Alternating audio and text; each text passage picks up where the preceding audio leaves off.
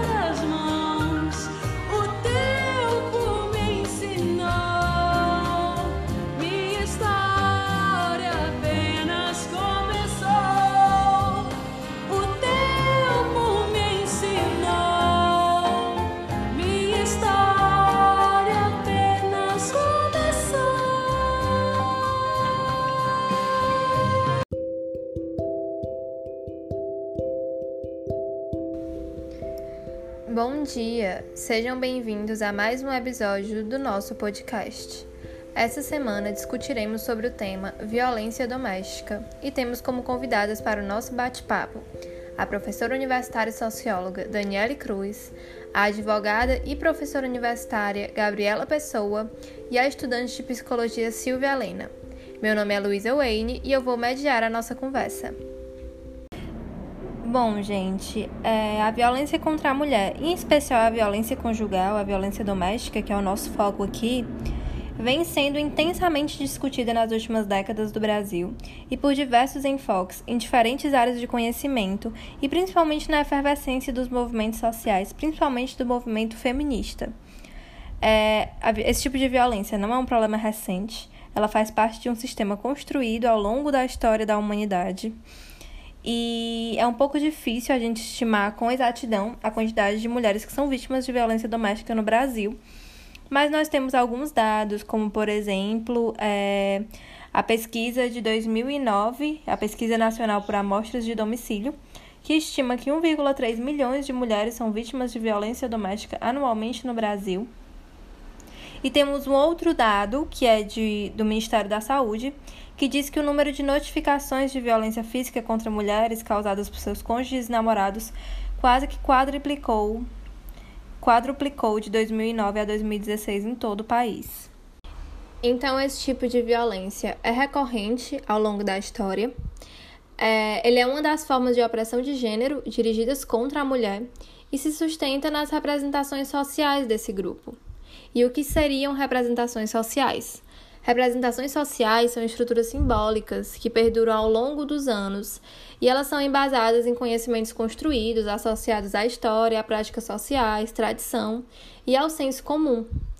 É, os estereótipos de gênero são essenciais para a manutenção dessa estrutura, porque eles ditam como a mulher deve se portar e condicionam as mulheres durante muito tempo em uma posição de inferioridade dentro da estrutura patriarcal, onde o papel delas era apenas cuidar dos filhos e do lar, sem direitos e sem destaques, o que tornava ela uma propriedade do pai e, após o casamento, uma propriedade do marido. Então, por meio desses conceitos, nós podemos perceber que a violência contra a mulher, ela surge dentro de um sistema de crenças construído a partir dos estereótipos do preconceito, da discriminação e da intolerância. Então é por isso que diante de tudo isso que foi falado e por esse ser um assunto sempre tão urgente, e também por conta do aumento de casos de violência doméstica durante a pandemia, nós resolvemos trazer este assunto a debate, com o intuito de entender também as identidades e as representações sociais das mulheres na sociedade e como elas influenciam a manutenção do ciclo de violência doméstica. Olá, é um prazer estar aqui falando sobre essa temática da desigualdade sexual né, entre homens e mulheres, e nesse sentido, sobre a condição feminina. é, porque é um tema muito caro para as mulheres ainda, apesar de muitas conquistas, né, apesar do, dos ganhos que os movimentos feministas vêm historicamente conseguindo, nós ainda temos muito a enfrentar. É, e a, falar sobre a, a desigualdade sexual é não perder de vista todos os desdobramentos em torno disso, né? É a questão da misoginia, é a condição da baixa representatividade que mulheres têm ao não conseguir acessar espaços de poder importantes na nossa sociedade, pela própria questão da discriminação e por aquilo que historicamente foi dito que era o papel de mulher, que era o espaço doméstico e os cuidados com a maternidade, ou ainda, né, nos, apesar dos ganhos que é, as mulheres elas podem ocupar o mercado de trabalho, mas elas precisam dedicar também uma boa parte do seu tempo aos cuidados com outras pessoas e aos, aos afazeres domésticos. E isso tem um impacto enorme na vida de uma mulher que se que vê é, de uma forma desigual em frente aos seus parceiros, que ocupam bem menos tempo do seu dia com esse tipo de cuidado. Então, uma questão importante para a gente pensar a discriminação contra mulheres é entender que a discriminação contra mulheres, assim como o racismo, é estruturante no capitalismo desde a sua origem.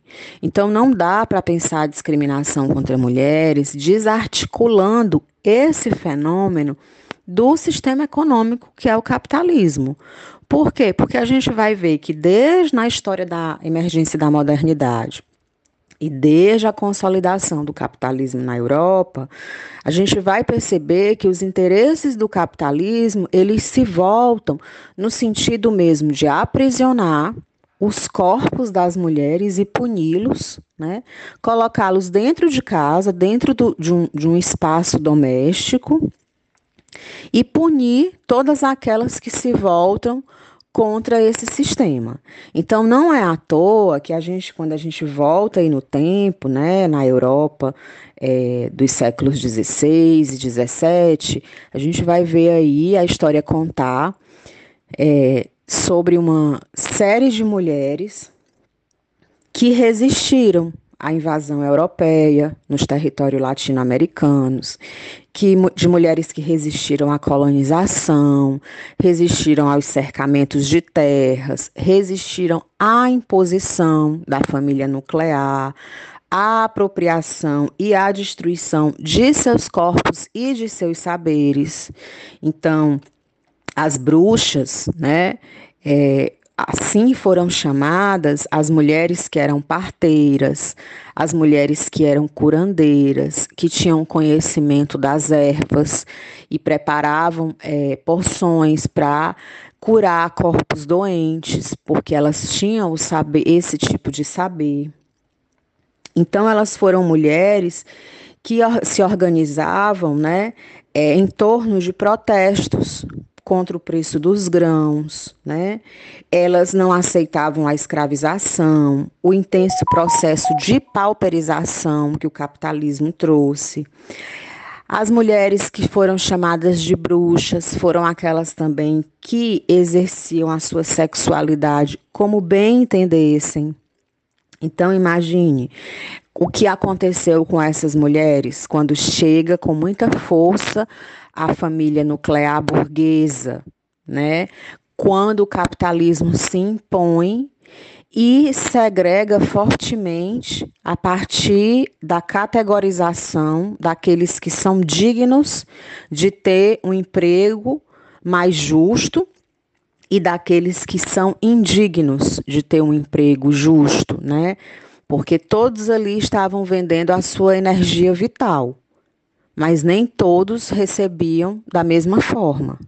Então, desde o seu momento de implantação, o capitalismo ele vai segregar quem pode participar efetivamente da sociedade em posições de poder e vai segregar a partir de classe, raça e gênero. Não é à toa que, ainda na atualidade, quando a gente olha para os dados estatísticos do IBGE, a gente vai ver o quê? Que as mulheres negras e pobres são as que menos conseguem condições dignas de inserção ao trabalho. São as que estão na base da, da, da falta de emprego, né? E são as que recebem os menores salários na nossa sociedade. Então, isso tem uma explicação histórica e está diretamente relacionado aos interesses do capitalismo. Então, as bruxas, né, elas foram essas mulheres que tinham suas práticas médicas, né, e que se viram forçadas ao controle patriarcal da família nuclear e que se rebelaram contra isso, contra os limites que eram estabelecidos no seu corpo e nos seus saberes. Então, não surpreende que muitas dessas supostas bruxas, né, como assim eram chamadas, fossem mulheres pobres que sobreviviam pedindo esmola de porta em porta, né, ou viviam é, dos impostos para os pobres, como foi chamado o primeiro sistema de bem-estar social introduzido na Inglaterra.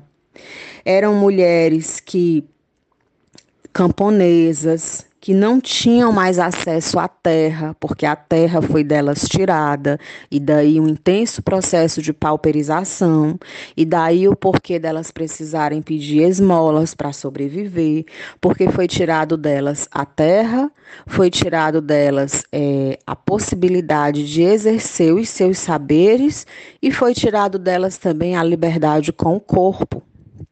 Né? Então veja que tudo isso não está descolado dos interesses do capitalismo. Então, quando a gente avança mais um pouco na história, o que, que a gente vai perceber? A gente vai perceber que é, as a partir dessa família nuclear burguesa, é estabelecido o papel que mulheres, sobretudo as burguesas, né, devem exercer na sociedade, porque as pobres, as mulheres pobres, operárias e as negras, a elas nunca foi dada outra opção, a não ser trabalhar os trabalhos mesmo mais indignos que fossem, mas elas precisavam trabalhar para precisar manter a sua própria vida.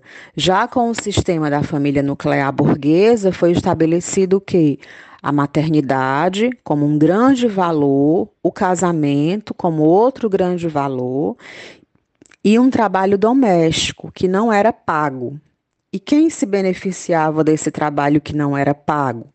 O capitalismo. Alguém ali estava sendo explorado, alguém ali estava dedicando toda a sua energia vital aos cuidados com a casa e aos cuidados com os filhos, sem que tivesse nenhum reconhecimento social e sem que tivesse nenhuma garantia financeira, né? Então, quando a gente se aproxima, vai é, a partir do século XX, a gente vai ter aí a organização dos movimentos feministas, né, da primeira onda para cá, das sufragistas para cá, que vão ser movimentos de mulheres fundamentais para a conquista de novos direitos, direito ao voto, direito à educação, o direito à propriedade privada, o direito à inserção no mercado de trabalho e aí a gente conseguiu muitos ganhos, conseguiu é, todos esses direitos, mas a gente ainda se depara na atualidade com todos os desdobramentos que, são, foram, que aconteceram é, antes da implantação do capitalismo para cá. Né? Todos os desdobramentos morais que coloca a mulher é, a partir de determinados estereótipos o papel, a condição feminina, ela é muito fortemente articulada à ideia da docilidade, da passividade, da mulher que se dedica aos cuidados com o outro, né? Ao amor, é, o amor integral a outra pessoa e que não estabelece o seu próprio processo de individuação e que é um corpo que é um corpo submisso, subordinado, um corpo é, que está ali para ser punido. E como a gente vem assistindo a partir dos dados e dos fatos, né, é, nas últimas décadas, corpos que são violentamente é, agredidos e corpos que são mortos por uma única questão, pelo fato de ser mulher e não ter o direito de decidir pelo seu próprio destino. Então, é uma tarefa fundamental que a gente é convocado, né? Homens e mulheres. A luta feminista, ela é uma luta de mulheres, mas ela é uma luta que convoca os homens a também a pensar sobre o seu papel na desconstrução é, dessa discriminação porque a desigualdade sexual ela não atinge somente a mulheres, ela atinge a mulheres e também a homens que ficam presos em outros estereótipos que são construídos para determinar o que é ser um homem na nossa sociedade. E isso traz muitos sofrimentos, né? Sofrimentos psíquicos de você não conseguir alcançar aquele ideal que é posto pela sociedade sobre o que é ser um homem, assim como sofrimentos severos para as mulheres que ficam presas ainda a todo o mito da Eva, né? Da mulher que, se, que não pode exercer o seu poder criativo, a sua capacidade intelectual, a sua dimensão mais potente da vida, que é o trabalho. Né? E um trabalho, não somente um trabalho que não é qualificado pela sociedade e valorizado, mas o trabalho também que deveria ser reconhecido socialmente. Então é isso. Nós, apesar dos nossos ganhos, nós ainda temos, vivemos um processo de intensa ambiguidade, que é ao mesmo tempo em que a gente conseguiu o mercado de trabalho, a gente ainda se vê diante dessa questão, que é as horas que devem ser dedicadas aos afazeres da casa, e há uma outra questão, que são as mulheres que podem pagar né, a outras mulheres para que cumpram com esses serviços domésticos que elas não podem cumprir, mas são mulheres que muitas vezes oprimem e exploram as suas empregadas domésticas, as suas babás, é, para que elas possam ocupar espaços de poder importante, elas não rompem com a roda da exploração e da violência ao explorar mulheres que estão dentro da sua casa lhes servindo, mulheres pobres e, na grande maioria, pretas. Então, obrigada é, pelo espaço e que continuemos aqui a realizar as nossas reflexões. Beijos. Muito interessante a sua fala, Daniele. É, eu vejo que existe uma necessidade de ampliar o debate para que a gente consiga entender as especificidades da violência contra a mulher e especialmente a violência doméstica. É impossível negar que, se a violência de gênero atinge a todas as mulheres, às negras e às indígenas ainda se acrescenta uma violência de outra natureza, que é a violência racial e étnica. E a soma de ambas resulta na potencialização mútua, o que indica que há uma necessidade de atenção diferenciada na abordagem, no enfrentamento e nas soluções. Um exemplo disso é que os casos de violência doméstica têm quase 59% de mulheres negras como vítimas. Os casos de feminicídios que têm mulheres brancas como vítimas têm diminuído ao longo dos anos, enquanto que tem, os que têm mulheres negras como vítimas têm aumentado. Então, as pesquisas apontam que a violência doméstica e familiar contra mulheres negras é um fenômeno complexo, constituído por diversos fatores que amplificam um ao outro. E como a Daniele falou, é, o racismo está ancorado no capitalismo e no patriarcado. Olá, o meu nome é Silvia Helena de Amorim, sou estudante de Psicologia e artivista no blog Lugar Artivistas. Inclusive, segue lá, arroba Lugar Artivistas. Eu estou muito grata pela oportunidade de produzir uma narrativa discursiva sobre um tema tão relevante no mundo, que é a violência doméstica. E em momentos de pandemia, a violência aumentou de maneira alarmante. Cerca de 88% dos homens que cometem violência doméstica são os companheiros ou ex-companheiros dessas mulheres. E a violência acontece na casa da própria vítima. A cada duas horas, uma mulher morre. A cada nove minutos, uma mulher é estuprada. A cada dois minutos, acontece uma agressão que está listada na Lei Maria da Penha. E esse não é um problema só do Brasil. Na pandemia, houve um aumento de três vezes mais violência doméstica na China. A França teve um aumento de 32% no aumento de casos e a Espanha teve um aumento de 13%. Esse aumento tem relação com o fato de que os agressores estão mais tempo com as vítimas e essas mulheres têm dificuldade maior de buscar ajuda. Têm menos acesso à rede de apoio, como os parentes, que em sua maioria são idosos, e o próprio serviço público. E vale salientar que as mulheres negras são as principais vítimas de homicídios. E as mulheres brancas compõem quase metade dos casos de lesão corporal e estupro. 75% das mulheres assassinadas no Brasil no primeiro semestre são negras, e elas ainda são metade das vítimas de lesão corporal em decorrência de violência doméstica, de acordo com os dados do Monitor de Violência e Secretarias e Segurança Pública dos Estados. É importante salientar que os contextos de violência entre mulheres brancas e negras é diferente, por causa do racismo institucional. E vamos lá, o que é o racismo institucional?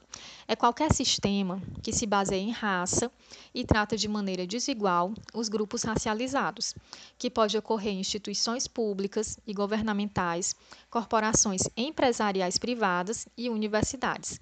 Já o racismo estrutural é quando esse racismo está na estrutura e as pessoas negras são excluídas da maioria das estruturas sociais e políticas. E essas estruturas oficiais privilegiam sujeitos brancos, colocando os grupos racializados em desvantagem. Ou seja, em uma pirâmide social, a mulher negra está na base, depois vem o homem negro, após a mulher branca e no topo, o homem branco dentro do padrão eurocêntrico que tenta objetificar esses corpos. As políticas públicas acabam sendo voltadas para as mulheres brancas e nem a elas atendem. Um exemplo disso é o caso da Mariana Ferre, que foi humilhada e desacreditada por quem? Homens brancos. A mulher negra está em uma condição bem mais vulnerável. Essas mulheres acabam tendo mais dificuldade de acessar a rede de apoio e, dentro dessas instituições que deveriam acolher, muitas vezes elas não são escutadas, não são respeitadas não são levadas a sério, isso faz com que menos mulheres façam denúncias. E vale levantar um questionamento sobre violência, racismo e invisibilidade da população negra. Quantos autores negros você leu? Quantas pessoas negras você conhece que ocupam cargos de chefia? Oi, bom dia. É, primeiramente, eu gostaria de agradecer o convite para participar desse podcast sobre um assunto tão relevante que é a violência contra a mulher porque afinal de contas é um assunto que a gente ainda precisa debater muito, uma vez que a violência contra a mulher está longe de acabar. Falar sobre o atendimento é, às mulheres que são vítimas de, de violência, seja do ponto de vista das políticas públicas, né, ou seja, no atendimento é, de linha de frente com aquelas mulheres, seja no tratamento das demandas pelo judiciário, é uma questão que sempre esbarra muito com uma mudança de cultura.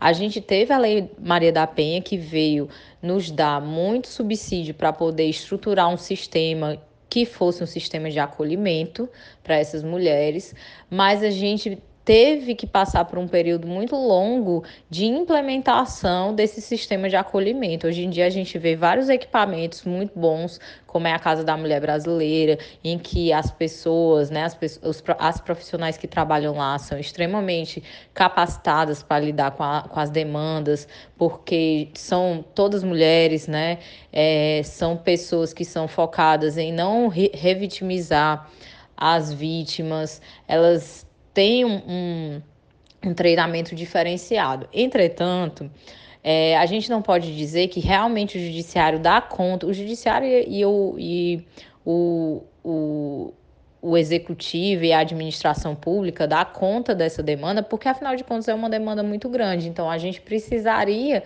ter muito mais equipamentos né, de controle é, do combate, é, de controle de combate à violência contra a mulher. Mas olha só, é importante dizer que a Lei Maria da Penha é um instrumento muito bom de ser utilizado. Ele tem falhas como qualquer outro instrumento jurídico, mas a gente consegue. Ele veio para salvaguardar as mulheres no momento em que a gente precisava muito, né? O, as mulheres hoje em dia, quando elas chegam na, na, na delegacia, na Casa da Mulher Brasileira, aqui no caso do Ceará, a gente tem a Casa da Mulher Brasileira. Quando elas chegam e elas têm a possibilidade de ali pedir uma medida protetiva, já é uma coisa que nos ajuda muito, né? Porque é, apesar de que é, essa, pedir essa medida protetiva não necessariamente instaura um processo criminal contra o agressor, ela já tem o condão de proteger aquela vítima, né, de uma possível aproximação do agressor a ela. Então, quando o agressor descumpre a medida protetiva, aí sim ele pratica um crime. Se for dependendo do perfil do agressor, ele vai ter medo de se aproximar daquela mulher. Então a gente pode dizer que é uma uma solução, digamos assim, a curto prazo muito, muito eficiente para, para ajudar as mulheres nesse, nesse sentido. O que, que poderia mudar? A gente poderia fazer com que essas medidas protetivas saíssem mais rápido, porque a gente tem um gargalo aí que é difícil de lidar, mas não é uma questão de falha legislativa, é porque a demanda é muito grande e uma medida protetiva necessariamente tem que ser deferida por uma juíza, né? Então, como a demanda é muito grande, sempre tem que passar por esse crivo. E aí, às vezes, as medidas protetivas demoram muito a sair. Bem, e quando a gente fala da utilização de um equipamento apropriado de acolhimento, é muito importante falar que ali a pretensão que se tem, né? Por que, que existe uma delegacia especializada para lidar com as mulheres vítimas de violência?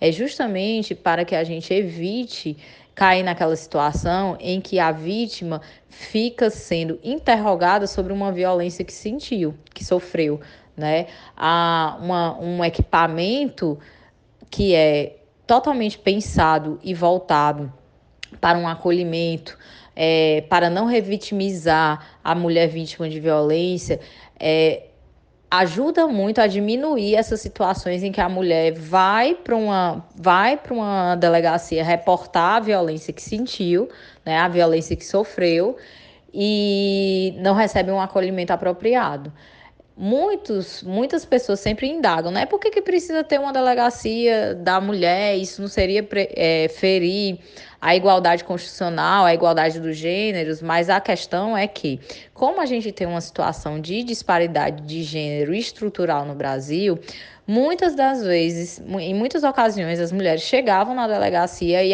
ao invés de serem acolhidas na sua situação de violência, elas recebiam verdadeiros interrogatórios, o, as colocando numa situação, digamos assim, de serem julgadas pela, pelo pelo profissional que estava ali atendendo. E realmente a gente precisou da Lei da, Lei Maria da Penha para estruturar um equipamento que fosse capaz de fazer com que as mulheres não passassem por esse tipo de constrangimento.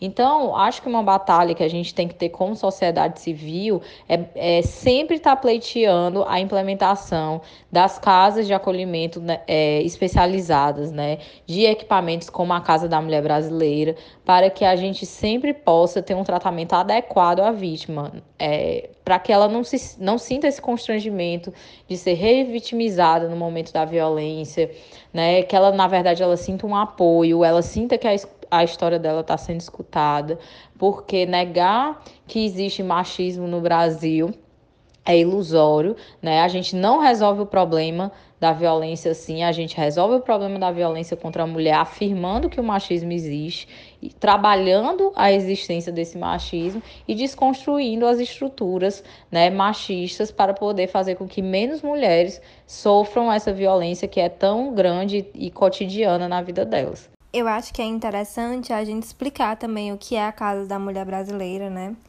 É, é um equipamento que atua como rede de proteção e atendimento humanizado a mulheres que foram vítimas de violência. foi um programa criado no governo Dilma e que possibilita o acolhimento e encaminhamento de denúncias de forma ágil e especializada, prestando suporte às mulheres em situações de violência é, dentro da Casa da Mulher Brasileira. Tem a Delegacia da Mulher, o Juizado de Violência Doméstica e Familiar contra a Mulher, o Ministério Público e Defensoria Pública, e o atendimento é 24 horas por todos os dias da semana. Então, a mulher que chega até lá, ela passa por acolhimento e triagem e atendimento psicossocial para só em seguida ser encaminhada aos serviços disponíveis. E além desses, além desses, desses serviços falados anteriormente, a casa ainda oferta curso de capacitação profissional dentro da promoção da autonomia econômica e alternativas de abrigamento temporário, espaço infantil para crianças que estejam acompanhadas da mãe e atendimento. E por ser um programa do governo federal, a Casa da Mulher Brasileira necessita de verba pública para se manter. Só que no ano de 2019, o governo Bolsonaro zerou o repasse de verbas para programas de combate à violência contra a mulher. E pela casa ser um programa federal, ela foi, uma, ela foi a, o mais afetado de todos. E ao que tudo indicava, em 2020 haveria um novo repasse de verbas só que o presidente Bolsonaro sinalizou que não pretende reforçar o orçamento para as políticas de combate à violência contra a mulher e completou com a seguinte frase: de que esta área precisa de postura e não de dinheiro. Então seria uma mudança de comportamento e conscientização. Então, ao que tudo indica, a Casa da Mulher Brasileira continua ameaçada pela negligência do governo atual. Bom, é, enquanto a gente estava conversando, eu lembrei que em 2015 o tema da redação do Enem foi a persistência da violência contra a mulher.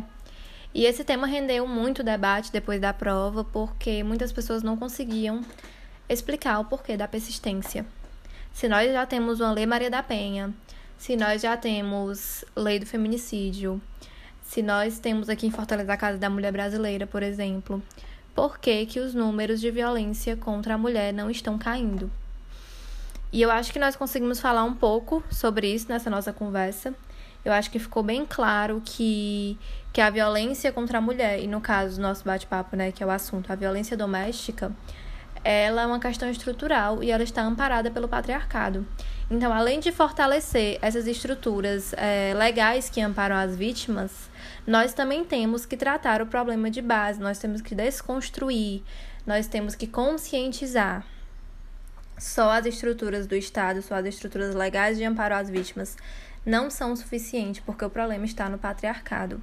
O problema está na, nas representações sociais desse grupo, nas representações de gênero, nos estereótipos de gênero. Então é preciso desconstruir para solucionar.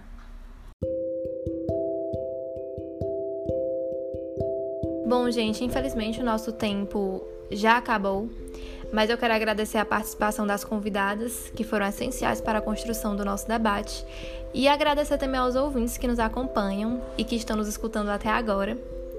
E é isso. É, bom dia e até a próxima!